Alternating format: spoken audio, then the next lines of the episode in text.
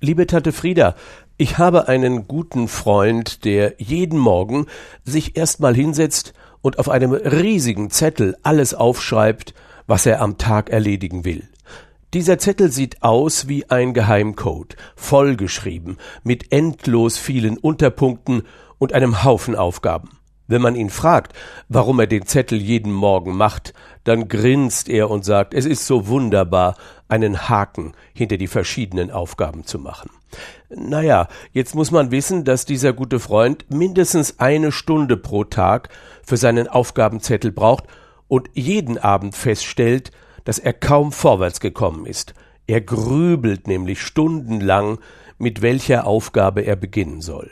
Derselbe gute Freund rennt in seinem Büro pausenlos durch die Flure, quatscht mit allen, die ihm über den Weg laufen und notiert alles auf seinem Zettel. Ziemlich gaga der Typ.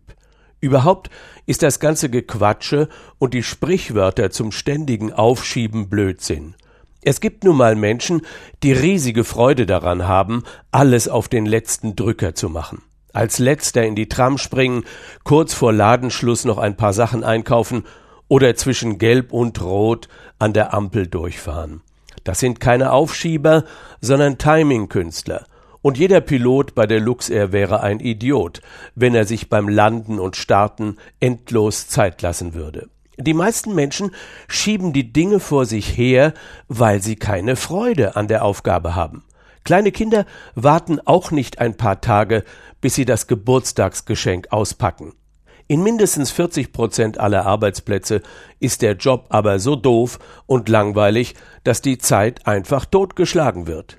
Wenn jeder eine großartige Aufgabe hätte und öfter mal gelobt werden würde, sehe das Ganze anders aus. Und es würde richtig krachen beim Bruttosozialprodukt.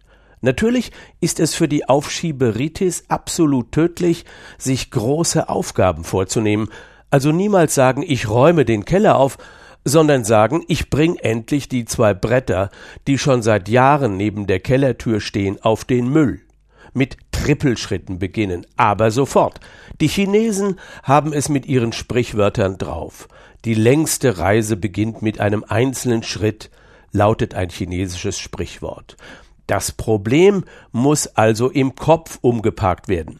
Als der amerikanische Schriftsteller Mark Twain einmal von seinem Nachbarn gefragt wurde, was er gegen das Unkraut im Garten macht, hat Mark Twain geantwortet Ich mache das Unkraut zu meiner Lieblingsblume. Genau so muss man das mit den unangenehmen Aufgaben machen, die man vor sich herschiebt. Man muss das Schwierige, das Unangenehme lieben die ganze Aufmerksamkeit auf Probleme richten. Nur das Schwierige macht Freude. Aber das so sehen ist unmodern. Liebe Tante Frieda, es grüßt dich dein Neffe Bernd.